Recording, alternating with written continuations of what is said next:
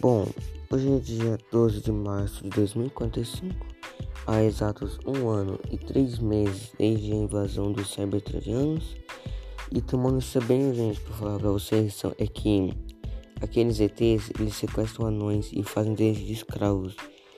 E então protejam os anões, por favor. E não usem os anões como isca para vocês pegarem os ETs ou para vocês conseguirem fugir, por favor. Protejam os anões.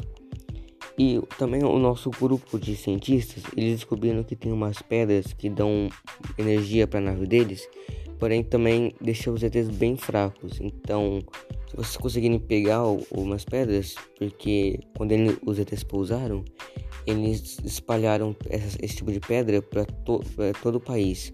Essas pedras são azuis, bem, bem, bem brilhantes e também ela tem bastante pó dentro dela. Então ela é bem radioativa também.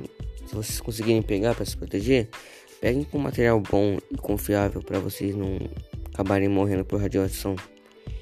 E também o, o, tem um outro um outro ponto fraco deles que por algum motivo é laranja. Eu não sei exatamente o motivo, mas se eles comerem laranja, eles vão ficar muito mal, eles vão passar muito mal mesmo. E também se vocês conseguirem abrir uma ferida neles e jogar qualquer coisa relacionada à laranja, ele vai passar muito mal, ele vai sentir muita dor, muita agonia e pode gerar até morte para eles. Então, se vocês conseguirem cultivar bastante laranja, vai ser muito bom para proteção de vocês e para eliminar os alienígenas.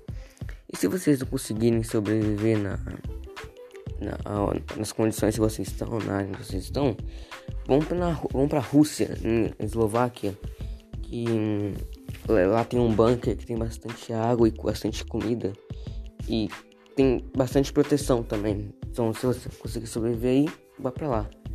Essa talvez seja a nossa última transmissão, porque os alienígenas eles vão começar a destruir essa parte da cidade e também que eles vão destruir a torre de rádio.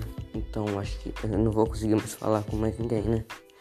Então sobrevivam e boa sorte a todos.